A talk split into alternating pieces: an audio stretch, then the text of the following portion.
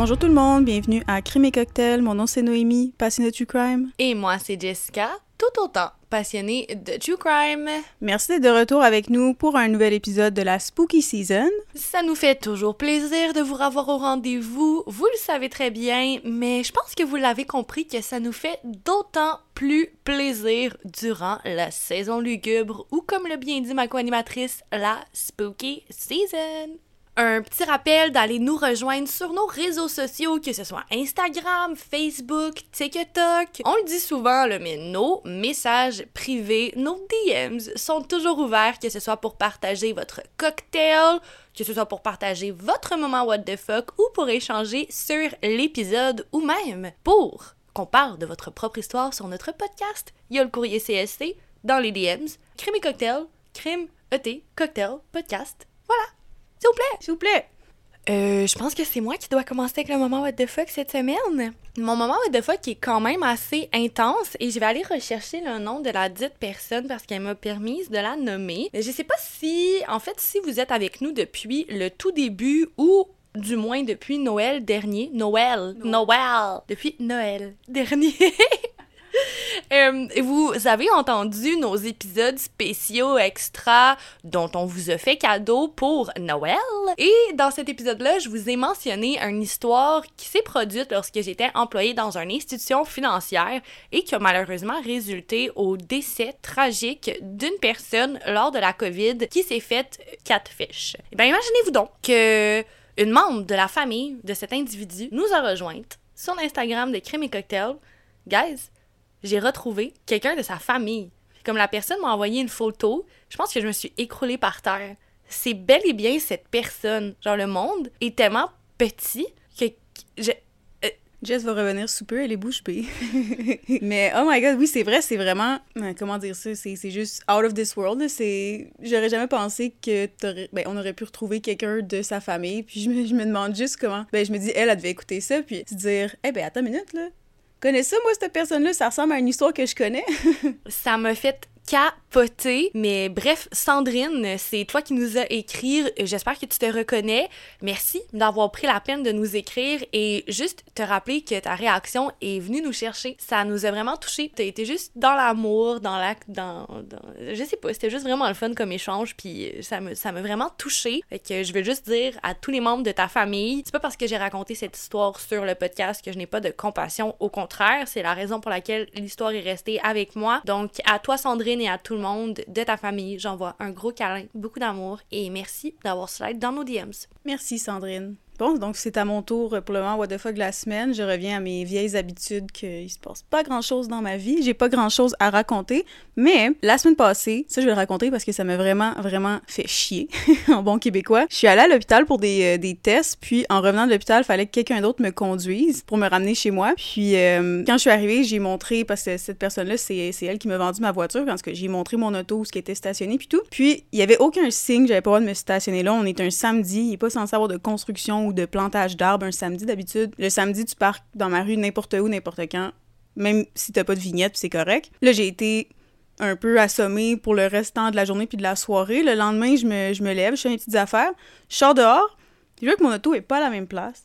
Puis elle est vraiment stationnée croche. Je me serais jamais stationnée aussi mal que ça, puis aussi loin du, du trottoir. Puis là, je comprends pas trop. Puis il pleuvait à Sio en plus. Je vois qu'il j'ai un ticket. Mais mon auto, elle a bougé de peut-être deux, trois places de parking. Tu sais, était pas si loin que ça. Fait que là, je vais prendre le ticket, je rentre dans mon auto, je le lis. Puis c'est dit que j'avais pas le droit d'être stationné où que j'étais stationné, puis je m'étais fait remorquer. 182 dollars. Et que là, je comprenais pas trop parce que moi, en 12 heures, j'ai jamais vu de, de pancarte qui disait que j'avais pas le droit de me stationner là. Puis, qu'est-ce que la ville fait un samedi? On n'a pas été avisé. Si on plantait des arbres, pourquoi tu plantes des arbres à pluie à un samedi? Tu sais, mettons, j'ai eu mon ticket, puis une heure après, j'ai embarqué dans mon auto. C'était peut-être pour donner de l'eau aux arbres. Il y en a pas d'arbres! Ils sont en train d'en planter, mais tu sais, personne nous l'a dit. Puis surtout un samedi, il faut que tu donnes 24 heures et plus là, de, notice pour qu'on bouge nos autos là. C'est pas tout le monde qui peut bouger son auto. De un puis je veux dire de deux aussi habituellement quand il y a ce genre de procédure ou d'opération qui se met en marche techniquement il y a une espèce de camion qui hurle super fort qui fait dans toute la rue pour comme que tu saches qu'il faut que tu bouges. Oui puis il y a pas eu ce camion là je l'entends tout le temps l'hiver 56 000 fois par nuit. Mais non, moi, par exemple, pour mon petit auto, personne qui m'a averti, pas rien. Je peux même pas aller à l'hôpital, avoir la paix, puis aller à l'hôpital, puis revenir, puis juste comme être en paix. Non, non, faut que je me fasse biler 182 dollars. Puis on se rappelle, je sais pas si j'en avais parlé sur le podcast, mais quand j'ai déménagé où je suis en ce moment, il y a un arbre qui est tombé sur mon auto et moi j'ai juste eu une petite partie de l'arbre. J'ai pas eu toute l'arbre, c'est mon voisin qui a eu toute l'arbre, puis lui son auto neuf de 20 000 dollars était scrap, pauvre personne. Puis la ville a jamais voulu me rembourser. Il a fallu que je me batte puis que je me batte. Puis là, pour planter un fucking arbre à pluie battante un samedi avec zéro préavis, les sacraments me donnent un ticket puis me remorquent de deux places d'auto. On dirait que j'ai envie de dire que c'est comme un tour complet, tu sais, c'est comme la loupe est faite, ta boucle est finie. Je pense que c'est fini ton calvaire des arbres puis de ton auto, je m'excuse. Donc Valérie Plante, si tu écoutes ça, si tu veux mon vote pour les prochaines élections, tes sacraments d'arbres, là, va falloir que tu gères ça mieux que ça parce que je suis tannée. Une chance que la boucle, ben la boucle a mieux d'être finie de boucler parce que je suis tannée. Là, là c'était la goutte de trop. Évidemment, j'ai contesté, mais tu sais, il faut encore que je prenne de mon temps pour contester ça puis me battre. Puis je trouve que c'est vraiment juste complètement ridicule. Puis que demandez-vous pas euh, la mairie puis tout le monde pourquoi le monde part de Montréal, c'est trop cher, vous faites rien, les arbres nous tombent dessus puis quand vous en plantez, ben vous nous chargez 200 pièces pour ça, sans préavis. Merci. Il fallait que ça sorte. c'est ça mon moment what the fuck cette semaine. Message à Valérie Plante, Noémie est pas contente. ça rime en plus. Je sais. Euh, bon, ben sur cette note, euh, euh, je pense que t'as besoin d'un drink, ma bonne chum de fille. Qu'est-ce que t'en penses? Je suis bien d'accord avec ça.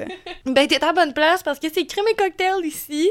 Et aujourd'hui, on souligne encore une fois la saison lugubre. Vous savez, on est bien thématique dans la vie. On est fait comme ça. On boit la sangria, mais pas la sangria de n'importe qui. Là. On boit la sangria de Dracula, ma bonne chum de fille. Dans une assiette, on va commencer par faire couler un peu de miel. On va comme enduire l'assiette. On va rajouter du colorant alimentaire rouge dans le miel. On va mélanger et Ensuite, on va tremper le bord de notre verre dans la mixture rougeâtre. Je sais pas si tu comprends qu'est-ce qu'on essaie de faire ici, mais c'est comme une texture sanglante, visqueuse, qui va couler sur le bord de ton verre. Fait que t'as vraiment l'impression de boire un verre de sang. T'es comme dans Twilight, mais aujourd'hui. Dans un pichet, on va commencer par ajouter 450 ml de cidre de pomme. Nous, on a pris la grande canette de la compagnie Lacroix, qu'on affectionne particulièrement. Pas la grande canette, mais la compagnie Lacroix, on l'affectionne. On va rajouter ensuite une tasse de jus de pomme grenade ou de jus de canneberge rouge. Canneberge rouge, pardon, ça a mal sonné celle-là. Euh, de canneberge rouge. Voilà, c'est mieux. Si vous trouvez pas le jus à la pomme grenade, parce qu'on va se dire, c'est assez compliqué à trouver, on va rajouter aussi une demi-tasse de jus d'orange. On s'excuse vraiment pour ceux qui nous ont rejoints sur Instagram et sur TikTok. On n'a pas mis le jus d'orange parce qu'on l'a mis après pour rajouter la saveur. Mais vous mettez-le en premier. On va rajouter ensuite une demi-tasse de brandy, une bouteille complète de vin rouge, le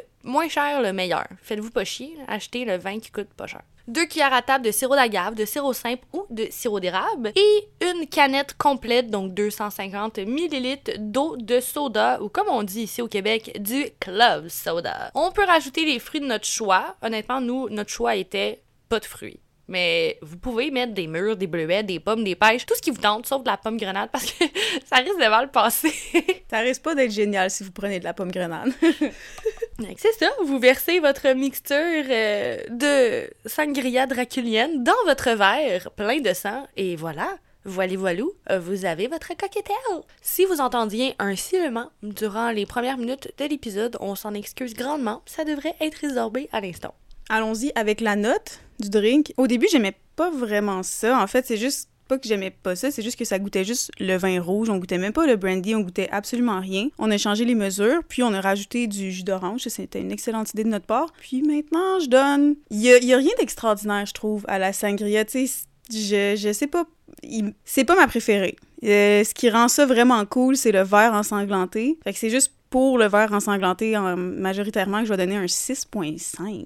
Je te seconde complètement. Euh, au début, la première recette était vraiment, comme tu dit, euh, il manquait une coupe d'étapes. Puis on en a rajouté quelques-unes c'est nettement meilleur, mais sincèrement, comme tu dis, c'est vraiment pas une sangria. Euh, j'en craverais clairement pas. J'en revoudrais pas. Si on m'avait servi ça dans un restaurant, j'aurais probablement été déçue même. Fait que moi aussi, je vais y aller pour comme un 6. C'est vraiment grâce à l'expérience. Parce que sinon, c'est vraiment pas génial comme ça. T'es mieux de prendre un verre de vin ou genre un site de pommes. On dirait que les deux ensemble, c'est comme un vin aux épices d'automne. J'aime pas vraiment. En fait, je pense que si on avait mis, mettons, la moitié de la bouteille de vin ça aurait été vraiment mieux parce que le vin rouge, je veux pas, c'est quand même lourd, puis ça a un goût assez fort puis prononcé, puis ça va vraiment passer par-dessus tous les autres goûts qu'il va avoir dans le mix que tu es en train de faire. Si j'étais vous, vous voulez vraiment laisser parce que c'est buvable, c'est pas que c'est pas bon, c'est juste que c'est vraiment décevant. Tu sais, ça goûte la sangria vraiment ordinaire que tu commandes à la petite grenouille à 2 h du matin. Là, c'est pas la meilleure sangria, on goûte, on goûte même pas le brandy. Donc, à l'écoute, moi, êtes-vous, je mettrais si vous voulez l'essayer, je mettrais la moitié de la bouteille de vin au lieu de la bouteille de vin au complet. Complètement d'accord avec toi, puis euh, voilà. J'ai rien à rajouter. Complètement d'accord avec toi. 6.5, notre finale. Euh, pas notre best, mais pas, pas, pas de la merde non plus. C'est ça. Cheers! Chien, chien. Si vous avez écouté nos épisodes de la semaine dernière, vous savez maintenant que vos animatrices sont de très grandes passionnées du paranormal. Si vous avez écouté le premier film de La Conjuration, vous vous souvenez peut-être d'une scène en particulier. Ed et Lorraine Warren, devant une foule de gens regroupés afin d'écouter leur conférence, ils présentent des images d'un exorciste en mentionnant que cet homme a lévité, parlé dans un latin absolument parfait et qu'il a même saigné des yeux durant les enregistrements. Et si cette histoire et ces enregistrements étaient eux aussi basés sur des faits réels, nos sources pour le cas d'aujourd'hui sont le podcast Light Out, épisode 114, masslife.com, theconjuringuniversefandom.com, salutbonjour.ca, l'épisode La possession de Maurice Thériault du balado L'univers paranormal de Christian Page. L'histoire d'aujourd'hui débute en 1935 à Sainte-Agathe, au Québec. C'est durant cette année que le couple d'agriculteurs Emelda et Maxime Thériault vont donner naissance à leur premier enfant, Maurice Thériault. Malgré le fait que les informations sur la mère de Maurice sont assez ardues à trouver de manière concise, ce qu'on sait pour sûr, c'est que le père de famille, Maxime Thériault, c'est un individu agressif. On va le dire comme ça. Qu'il s'agisse d'agression verbale ou d'agression physique, Maxime Thériault est souvent comparé à une bête sauvage et il agit comme tel avec son fils dès le jour 1. Tous les frères et toutes les sœurs de Maurice vont eux aussi subir les châtiments de Maxime Thériault. Littéralement, le personne y échappe, pas même son épouse. Maurice va passer les dix premières années de sa vie au Québec sur les terres familiales. Il apprend les rudiments de la vie d'agriculteur, de fermier. Et alors qu'il est encore un enfant, ses parents vont prendre la décision de déménager et de devenir propriétaire d'une autre ferme. Peut-être c'est finalement le jour où Maxime va changer et devenir un père aimant. Direction l'État du Maine aux États-Unis. Mais même dans le Maine, Maurice continue de passer la plupart de ses journées à travailler dans les champs pour donner un coup de main à son père, éventuellement sa mère aussi, mais de manière absolument tragique. Les coups qui sont portés sur le petit Maurice ne font que s'accumuler et Maxime Thériault continue de sombrer dans l'agressivité. Je voudrais rajouter une petite précision ici. Sainte-Agathe, c'est extrêmement rural, québécois, ça parle français, ça en est fier. Donc, j'ose imaginer que pour Maurice, la transition a dû être quand même assez difficile de passer d'un petit village québécois super francophone à un autre village américain anglophone c'est clair que ça cache plusieurs défis. Parlant de défis, la vie sociale de Maurice Thériault devient rapidement un défi, notamment considérant le fait que le petit est contraint d'arrêter ses études alors qu'il n'a même pas encore 15 ans pour se concentrer aux activités de la ferme familiale. N'importe qui vient du domaine de l'agriculture le sait très bien, c'est un travail à temps plein qui prend beaucoup de temps, beaucoup d'énergie, donc c'est vraiment pas rare que des enfants soient contraints de lâcher leurs études afin de mettre la main à la pâte parce que c'est très difficile à concilier la vie d'agriculteur et la vie scolaire, ben donc c'est exactement ce qui va se passer pour Maurice Thériault. Sauf que pour Maurice Thériault, être isolé avec son père durant de longues journées, de dur labeur sur la ferme, mais c'est rien de moins que dangereux. Quand il reçoit pas un coup derrière la tête parce qu'il a mal exécuté une tâche, il reçoit une insulte, t'as pas d'avenir, tu fais rien de bien, c'est vraiment pas sain comme environnement pour Maurice commettre différents abus physiques, psychologiques et même des abus sexuels sur des animaux, ben ça fait partie du quotidien chez Maxime Thériault. Il est dit qu'une fois Maxime Thériault a été surpris en train de s'adonner à des activités de bestialité avec une chèvre et qu'il aurait tenté de forcer Maurice de le rejoindre dans ses activités. Malgré le fait que le père de famille terrorise et abuse chacun des membres de la famille Thériault, c'est malheureusement sur le petit Maurice que Maxime s'acharne le plus. Plus le temps passe, plus Maurice commence doucement à caresser l'idée de quitter, de s'en aller loin, loin de sa famille, loin de son bourreau. Afin de faire face aux atrocités qu'il subit, Maurice se retourne souvent vers la religion, vers la prière et surtout vers l'écriture. On va considérer que l'histoire prend place dans les années 1930-1940, donc il va de soi que la famille Thériault était très religieuse et que donc ben, tous les membres de la famille croient activement autant à Satan qu'à Dieu le Tout-Puissant. Un beau soir, alors, qui vient malheureusement de se faire battre sauvagement par son père, Maurice s'adonne à sa thérapie de prédilection et il écrit. Il se défoule, il pense pas réellement à ce qu'il est en train d'écrire, il rédige qu'il préférerait littéralement travailler en compagnie du diable plutôt que de continuer à travailler sur la ferme familiale. Il en pense rien de plus, il ferme son bouquin, sauf que sa vie va plus tout bonnement. Bizarrement, Maurice commence à se sentir de plus en plus éloigné de sa propre personne. C'est comme si quelqu'un d'autre avait le contrôle sur son corps par moment. Il va se surprendre à répondre des choses auxquelles il se souvient même pas avoir pensé, comme si c'était automatisé, comme si c'était plus fort que lui. Parlant de force, là, un jour,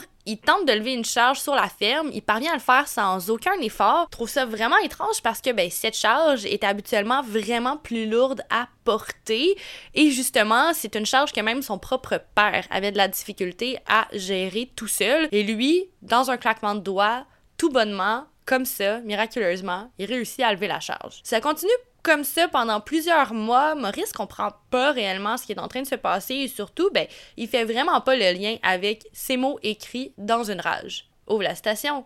Je préférerais travailler avec le diable.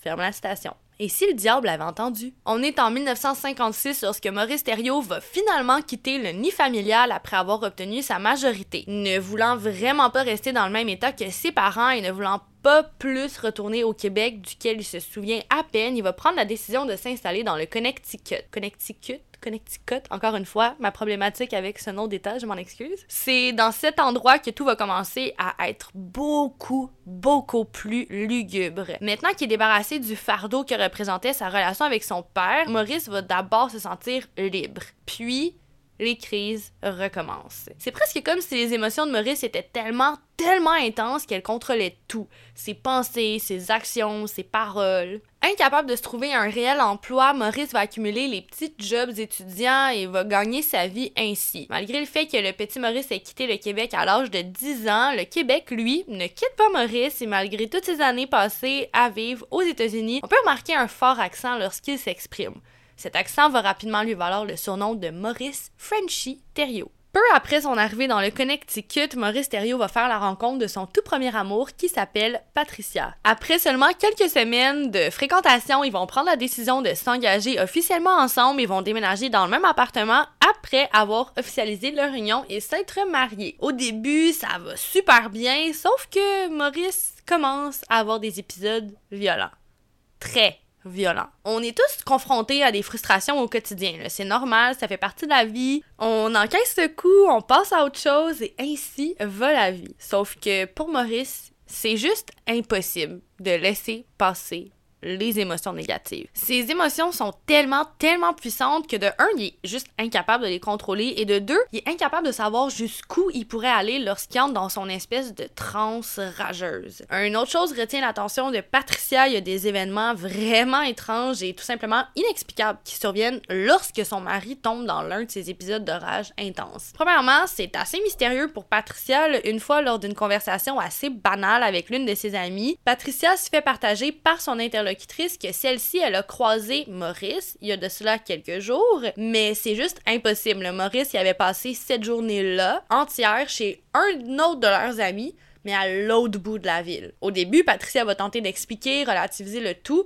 mais non, il n'y a pas d'autre explication. Il semblerait bien que Maurice Thériault ait été présent et ait été vu à deux endroits complètement différents en même temps. Il y a d'autres petits événements par-ci, par-là qui vont commencer à mettre la puce à l'oreille de Patricia. Les lumières clignotent lorsque Maurice se fâche. A des objets qui sont précieux pour Patricia qui vont se mettre à disparaître mystérieusement. Y a-t-il quelque chose qu'elle ne sait pas à propos de sa nouvelle flamme? Souvent, lors de querelles assez intenses, Maurice va se perdre dans un espèce de tourbillon d'agressivité. Il crache des insultes, il frappe dans les murs, mais il s'en souvient C'est comme si quelqu'un d'autre prenait complètement le contrôle de sa personne. C'est comme une espèce de blackout, comme on dit dans le jargon anglophone, mais sans avoir consommé de substance. Maurice Thériault fait juste perdre la carte le contrôle de qui il est et il a aucune idée de ce qui se produit lors de ce genre de transe. Durant ces dites trans, la pièce change littéralement d'atmosphère. L'air devient lourd, les lumières clignotent, il y a même des objets qui se mettent à léviter, à bouger ou même à se briser. Plus le temps passe, plus le sang de Patricia se glace.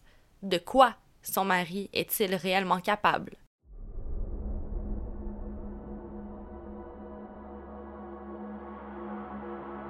Une fois, il est dit qu'un feu se déclenche littéralement près de Maurice alors qu'il est au beau milieu d'une crise. Oui, oui, un feu, comme ça, qui s'allume tout seul.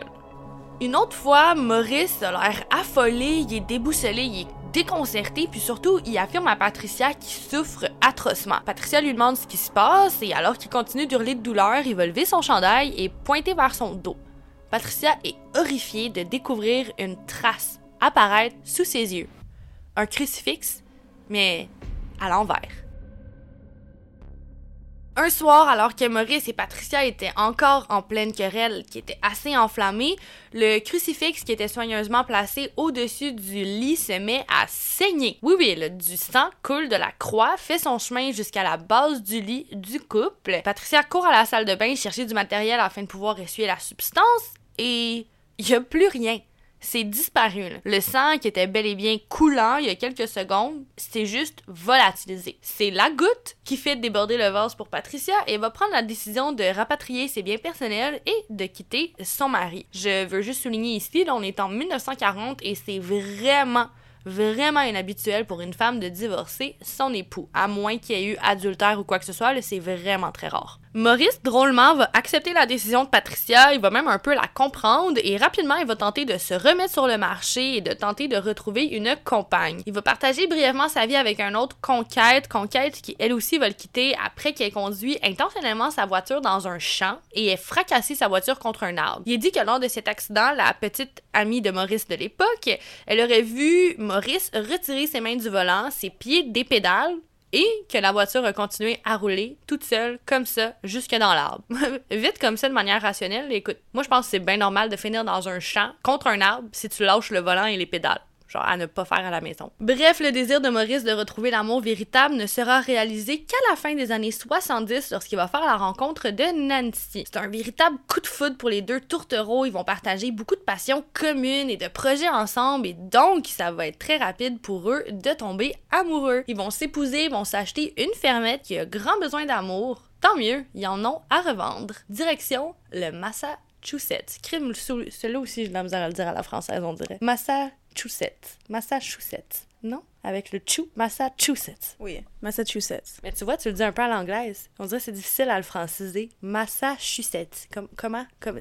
Dans les commentaires, envoyez-nous des vocals. Les Français de France, vous êtes appelés dans les DMs, envoyez-nous des messages vocaux de comment qu'on dit Connecticut et Massachusetts, s'il vous plaît. Je pense qu'il y a certaines choses qui peuvent juste pas être pourquoi on veut tout franciser, mon Dieu? On a, essayé de franciser les peuples autochtones, puis là, il faut franciser tout? Non. Massachusetts, Connecticut, That's it, that's all, basketball, merci, bonsoir. Euh, bref, euh, de retour à l'histoire, au Massachusetts, Maurice est très content de retrouver sa vie de fermier. Après tout, il a grandi sur des fermes, il travaillait des longues journées, ben il s'ennuyait. Avant, il faisait juste accumuler les petites jobines étudiants. Et en plus, avec sa femme Nancy, il file le bonheur parfait. Donc pour Maurice, c'est vraiment un des moments les plus heureux de sa vie. Sauf que les événements étranges qui entourent Maurice Thériault vont continuer de se multiplier. Avide de réponse et aussi très peu enclin à l'idée de faire fuir sa troisième femme dans sa vie, Maurice décide de consulter des docteurs, des médecins afin de connaître les raisons derrière ses comportements erratiques et ben personne trouve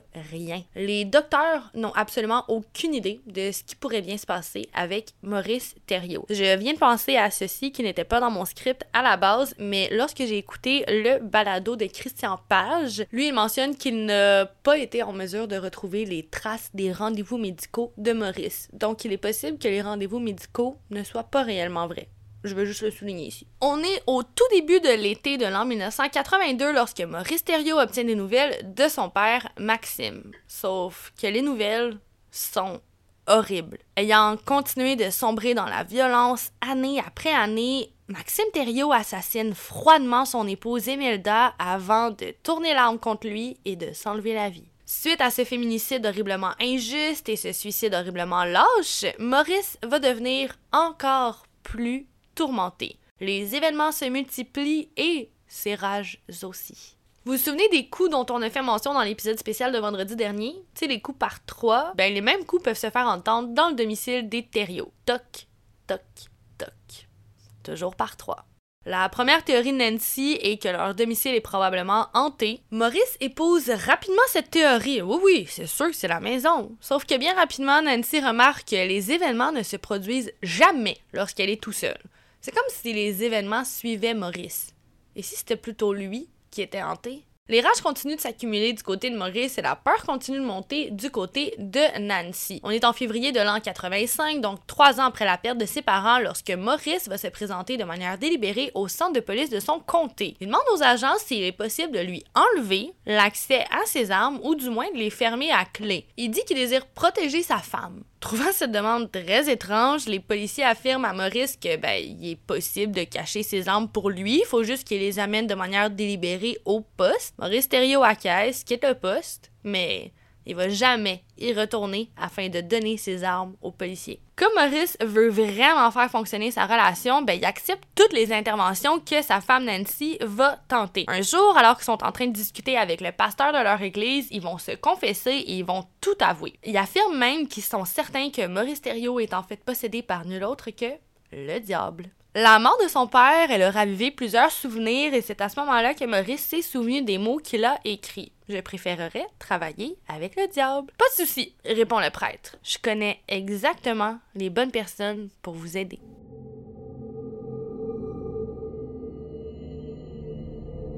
Le prêtre s'est rappelé avoir vu dans les journaux des articles parlant d'un couple qui habite qu'à quelques heures de route, un couple spécialiste de possession démoniaque. Évidemment, il parle bel et bien d'Ed et de Lauren Warren. Le curé les a donc contactés et il leur a expliqué un petit peu la situation. Puis, Ed et Lauren ont décidé de s'impliquer dans le cas de Maurice. Ils vont se rendre au Massachusetts pour rencontrer le prêtre et Maurice lui-même afin de procéder à un petit exorcisme. Ça, c'est un terme qui est utilisé pour décrire un exorcisme mineur. Évidemment, le tout a été fait parce qu'il y avait un homme d'église présent. On se rappelle dans les épisodes précédents, on avait dit que Ed et Lorraine ne faisaient jamais un exorcisme sans avoir un prêtre parce que c'est eux qui doivent faire l'exorcisme. Sinon, on ne peut pas en pratiquer un, on n'est juste pas formé pour le faire. Ce qui a rendu ce cas aussi fascinant, c'est le fait que le tout a été filmé et tout le monde y a accès. Vous allez pouvoir facilement aller sur Google ou sur YouTube et taper Maurice Thériault exorciste et vous allez trouver plein de, vidéos qui montre l'exercice qui a eu lieu. C'est vraiment facile d'accès. On vous conseille d'aller le regarder. On mettra pas en lien sur notre nos pages Instagram, Facebook, name it, mais vous pouvez aller le voir facilement par vous-même. Pendant le petit exorcisme, ils ont fait des prières de libération dans le but de libérer Maurice qui est tourmenté par un démon quelconque ou tout simplement par le diable. Le côté gauche du visage de Maurice s'est mis à faire des bulles comme si c'était en ébullition, puis il y a une entaille qui s'est ensuite formée sur son front et du sang coulait. C'est après ça que du sang s'est aussi mis à couler des yeux et de la bouche de Maurice. Les personnes qui étaient présentes pendant cette séance ont commencé à voir que les expressions faciales de ce dernier commençaient à changer. Ses pupilles étaient maintenant identiques à celles d'un serpent, le prêtre a alors demandé au démon de s'identifier. Maurice ou la chose qui le possède a répondu Je suis la légion du mal et je suis ici pour corrompre l'humain. Fin de la citation. Alors que les prières continuent, les yeux de serpent de Maurice ont viré à l'envers, laissant paraître que du blanc. Il est tombé de sa chaise et alors qu'il tentait de se remonter sur cette dernière, des témoins ont réalisé que, doucement, les blessures sur sa tête commençaient à guérir. Maurice, de sa propre voix maintenant, a alors appelé sa femme Nancy. Tout le monde était soulagé, tous croyaient que Maurice avait été libéré de l'abomination qui le tourmentait. Selon eux, Maurice est libéré et tout est bien qui finit bien. Il est donc retourné à sa petite vie, père de famille, un homme de ferme, son petit train-train quotidien, mais les gens de la ville, eux, ne voulaient pas passer à autre chose.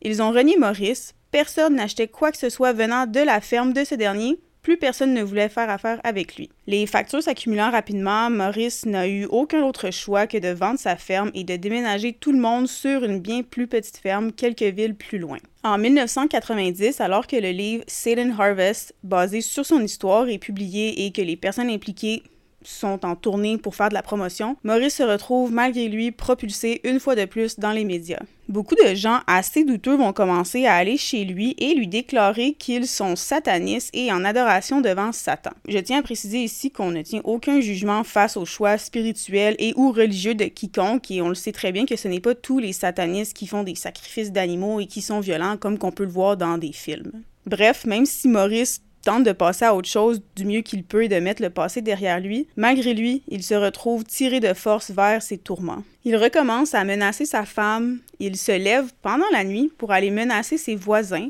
Peu importe ce qui tourmentait Maurice, ben c'était de retour ou c'était simplement jamais parti. Peut-être que l'entité était dormante ou est-ce qu'elle attendait le bon moment pour refaire surface. On ne connaît pas la réponse à cette question, mais peu importe qu'est-ce que c'est, la propulsion de l'histoire de Maurice sur la scène médiatique est, selon moi, le point tournant qui a tout fait basculer à nouveau pour lui. Ed et Lorraine ont compris que les prières de libération n'avaient pas suffi quand Nancy les appelle et leur dit Je crois que Maurice est de nouveau possédé. Ils doivent maintenant passer à une autre étape, le grand exorcisme.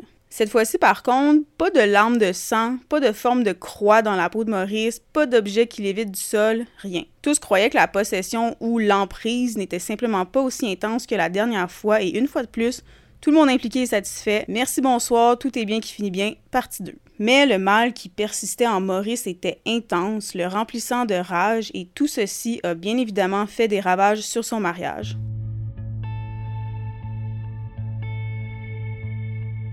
On peut facilement comprendre Nancy, ce doit être extrêmement lourd et difficile comme situation. Non seulement ils ont été reniés par les membres de leur communauté, ils sont constamment persécutés et traités de menteurs et en plus de se faire abuser par son mari. Qu'il soit vraiment possédé ou non, elle subit tout de même de l'abus mental et physique venant de lui au bout du compte. Elle fait donc une demande de divorce ainsi qu'une ordonnance restrictive contre Maurice. Il a dû déménager de la ferme familiale et aller vivre ailleurs. Je crois que c'est à ce moment-là que tout a vraiment basculé pour lui, que ce soit démons ou entités maléfiques. Leur but, c'est de vous isoler et de vous éloigner de quiconque qui vous aime et veut vous aider. Maurice s'est retrouvé exactement où le diable le voulait, seul, dans sa folie. Le 3 novembre 1992, Maurice ressent à nouveau les forces l'envahir. Il prend un fusil, se rend chez Nancy, qui est légalement toujours sa femme, coupe le câble téléphonique, entre par effraction par le sous-sol et il attend, dans le noir, dans le silence, que Nancy revienne à la maison. Quand il l'entend arriver, il monte à l'étage et tombe face à face avec elle dans le salon. Ses yeux sont, selon les dires de Nancy, anormaux, maléfiques, ils se débattent pendant un court instant et Nancy réussit à se libérer et court à l'extérieur pour aller chercher de l'aide. À partir d'une fenêtre, Maurice lui tire dessus, la balle touche le côté gauche du torse de Nancy et elle s'effondre. Certaines sources disent que la balle a touché le côté gauche du torse de Nancy, d'autres disent que la balle a touché une partie de son bras et que son bras a Qu'est-ce qui est vrai, qu'est-ce qui l'est pas, on sait pas. Ce qu'on le sait, c'est que Nancy a été touchée par balle et elle est grièvement blessée. Maurice va alors sortir de la maison, attraper le bras de Nancy et la traîner à l'intérieur dans le salon une fois de plus. Même s'il avait 56 ans, il a eu la force de traîner une femme adulte qui n'avait aucun tenus jusque dans le salon. C'est encore une fois une force incroyable et inexplicable qui vient de Maurice. Il s'assoit face à Nancy, la regarde droit dans les yeux et lui dit Tu ne vas jamais oublier ça. Imaginez l'horreur et la panique que devait ressentir Nancy à ce moment-là. C'est alors que Maurice a tenté de mettre le bout du fusil dans sa bouche. Encore selon les dires de Nancy, c'est comme s'il se battait avec soi-même, comme si deux esprits se battaient l'un contre l'autre en lui. Comme son père une décennie avant, Maurice se suicide par balle après avoir tenté de tuer sa femme. Nancy a réussi à se traîner chez des voisins pour qu'on lui vienne en aide et elle s'est effondrée sur leur balcon. Elle a été amenée au centre médical Bay State à Springfield avec des blessures par balle au bras et au côté gauche. La sœur de Maurice a dénoncé la possession comme étant une imposture, affirmant que son frère avait simulé des larmes sanglantes et qu'il n'avait pas vraiment parlé latin, mais un français cassé qui ressemblait à du latin. Elle a aussi dit que pour simuler les larmes de sang, il se mettait des gouttes d'un liquide rouge quelconque dans les yeux avant les séances ou avant que, n'importe qui le regarde, et qu'elle l'avait aussi déjà vu se tailler la peau lui-même en forme de croix. Edward Warren aura dit, et je cite, S'il s'agissait d'une maladie mentale ou d'une escroquerie, pourquoi les tables se sont-elles soulevées du sol? Nous l'avons mis à l'hôpital pendant six semaines et les médecins n'ont pas pu rien expliquer. Maurice Thériault saignait des yeux. Pendant l'exorcisme, sa tête s'est ouverte et nous avons tout ça sur pellicule. Des éruptions d'ébullition sont apparues sur sa peau et des croix sont apparues sur tout son corps. Fin de la citation. Il est important de se rappeler que vous croyez au paranormal ou non, que les Warren ne demandaient aucun paiement quand ils se déplaçaient pour s'occuper de cas comme celui de Maurice par exemple. La grande majorité du temps, ils trouvaient une explication rationnelle aux problèmes des gens qui pensaient être hantés par quelconque entité. Pour ce qui est des larmes, je suis un petit peu sceptique quant à l'histoire de sa sœur parce que s'il avait vraiment mis un liquide rouge dans ses yeux, ses yeux seraient déjà rouges avant que l'exorcisme débute. Or, les larmes rouges ont commencé bien après le début de la séance qu'on voit sur vidéo. Ses yeux étaient normaux avant ça, mis à part les, les pupilles qui étaient en forme de pupilles de serpent. Je vois pas vraiment comment il aurait pu se mettre du liquide rouge, que ses yeux ne soient pas rouges, puis que tout d'un coup, 20 minutes après, il commence à être rouge, puis il commence à cligner des yeux, puis qu'il y a du, sang qui sort de ses yeux. Je, trouve qu'il n'y a aucune logique. Il y a aussi plusieurs conditions médicales qui font en sorte que tu saignes des yeux. Donc, même si ça n'avait pas été une possession ou que ça n'avait pas été Maurice qui se met lui-même du liquide, il aurait pu très bien saigner des yeux par lui-même dû à une condition médicale quelconque. Pour ce qui est de Maurice qui se serait lui-même mutilé, fine, c'est peut-être bel et bien arrivé, mais ça n'explique pas comment son visage a commencé à faire des bulles d'ébullition et comment une entaille s'est formée sur sa tête sans que personne lui touche. Le tout devant plusieurs témoins et sur vidéo.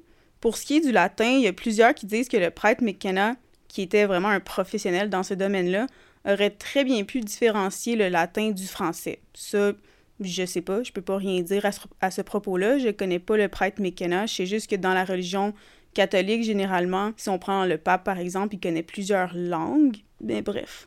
Ça, c'est à vous de faire ce que vous voulez avec cette information. De plus, nous ne savons absolument rien de la relation que Maurice entretenait avec sa sœur. Si on se base sur l'enfance horrible qu'il a vécue, c'est quand même facile de conclure que ça devait être une relation assez toxique, mais ça, c'est mon opinion personnelle. Peut-être qu'il y avait une bonne relation. Qui sait, on le saura jamais en fait. Cette dernière, elle a d'ailleurs attendu que Maurice meure avant de dire quoi que ce soit. Avant ça, silence radio, elle n'a jamais rien dit. Je trouve ça un petit peu à son avantage de commencer à parler quand il y a personne pour défendre Maurice et que lui-même peut pas se défendre. Mais en tout cas, il y a aussi plusieurs personnes qui ont dénoncé que la vidéo avait été altérée et que c'était en guillemets fake. La vidéo a été enregistrée sur des bandes VHS et aucune modification n'a jamais été faite sur les bandes. Donc, je trouve, ça un petit peu difficile à croire que la vidéo a été modifiée pour ces années-là, mais bon. On n'est pas d'accord là-dessus. On dirait que je me situe plus du côté des sceptiques. Puis si vous allez regarder la vidéo, j'aimerais ça avoir vos opinions là-dessus. Euh, mais moi, je trouve que la vidéo est très floue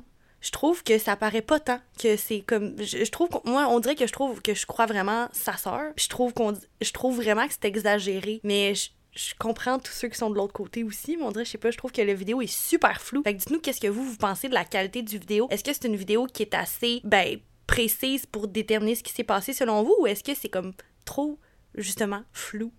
Qu'est-ce que vous en pensez? Je vais juste préciser que j'ai aucune opinion. J'essaie juste de peser les deux opinions, les deux côtés de la médaille pour que, à l'écoute, vous puissiez faire votre propre opinion. Moi, si j'ai pas été là, je trouve ça un petit peu difficile de donner une opinion, mais je trouve juste la sœur de, Maurice, par exemple, je trouve juste que. Je trouve ça bien à son avantage qu'elle ait jamais rien dit, puis tout d'un coup, un coup que là, comme là, tout le monde en parle, puis que Maurice est décédé, puis plus se défendre, là, elle commence à parler. Je trouve juste ça Ça aurait été peut-être mieux pour elle que qu'elle décide d'en parler avant, mais sinon, écoute, il est trop tard, là, it is what it is, on peut plus, on peut plus rien faire, Maurice est, Maurice est décédé.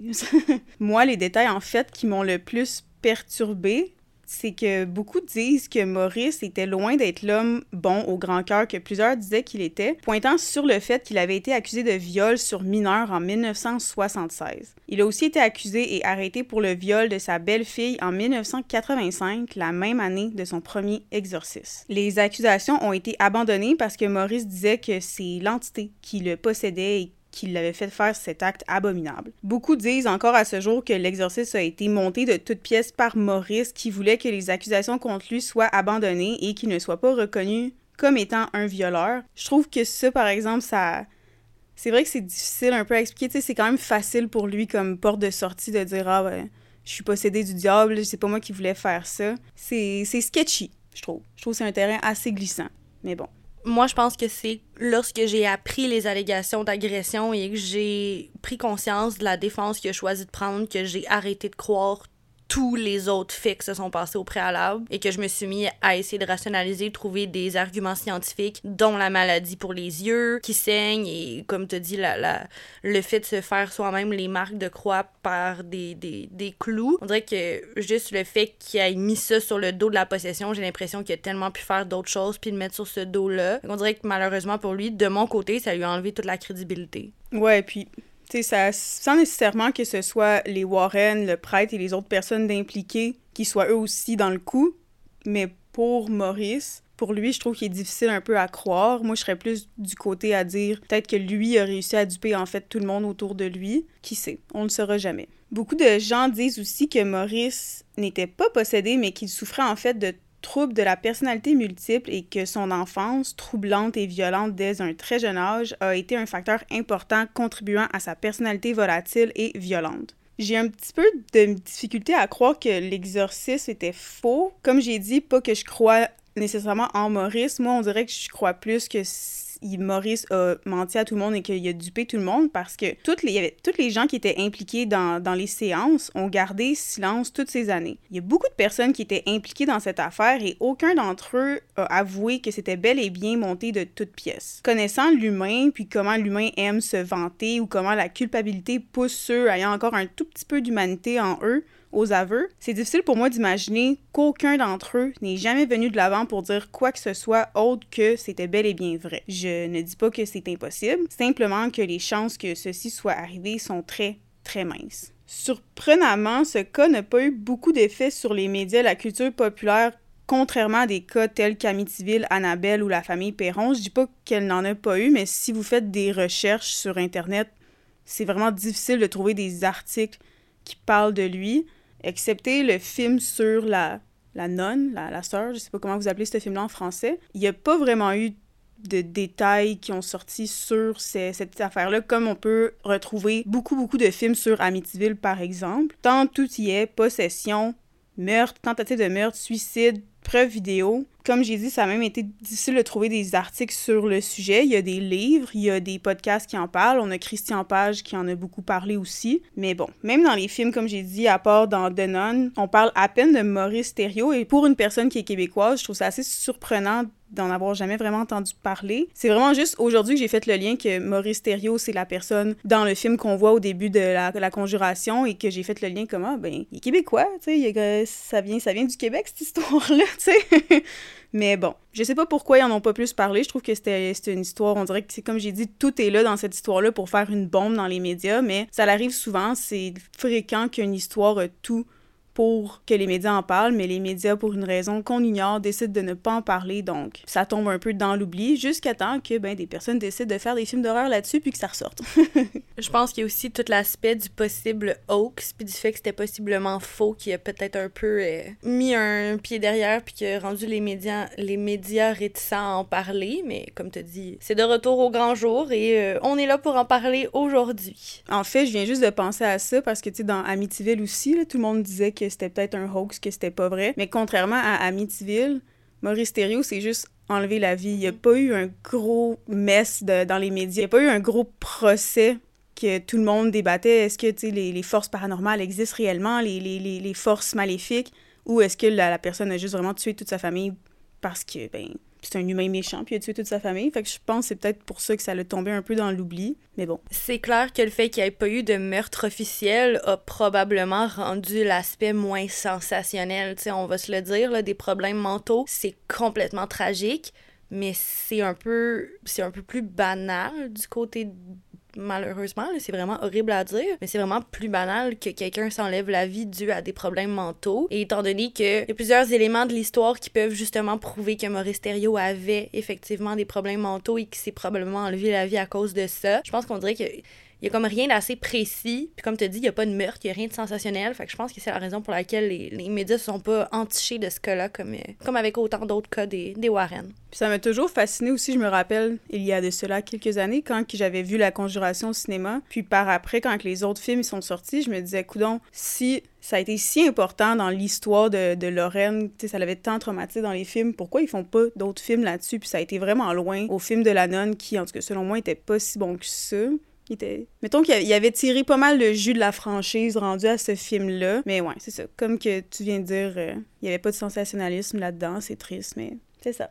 C'est sur cette note que se termine notre épisode spécial Warren de cette semaine. Et Jess, veux-tu me faire un petit teaser pour ce qui s'en vient la semaine prochaine, s'il vous plaît? Oui, ma chère, ça va me faire grand plaisir de vous donner une bande d'annonces pour la semaine prochaine parce que ben, ça nous ferait tellement plaisir que vous soyez de retour la semaine prochaine parce qu'on débute la saison du Scorpion. Pour ceux qui sont avec nous depuis un moment déjà, vous savez qu'on rate jamais l'occasion de souligner une saison du Zodiac avec un de nos épisodes spéciaux. Pour la saison d'un de nos signes fétiches, on vous présente un cas qui est extrêmement troublant et on se déplace dans un pays dans lequel on n'a jamais encore couvert de cas la Chine. Imaginez seul.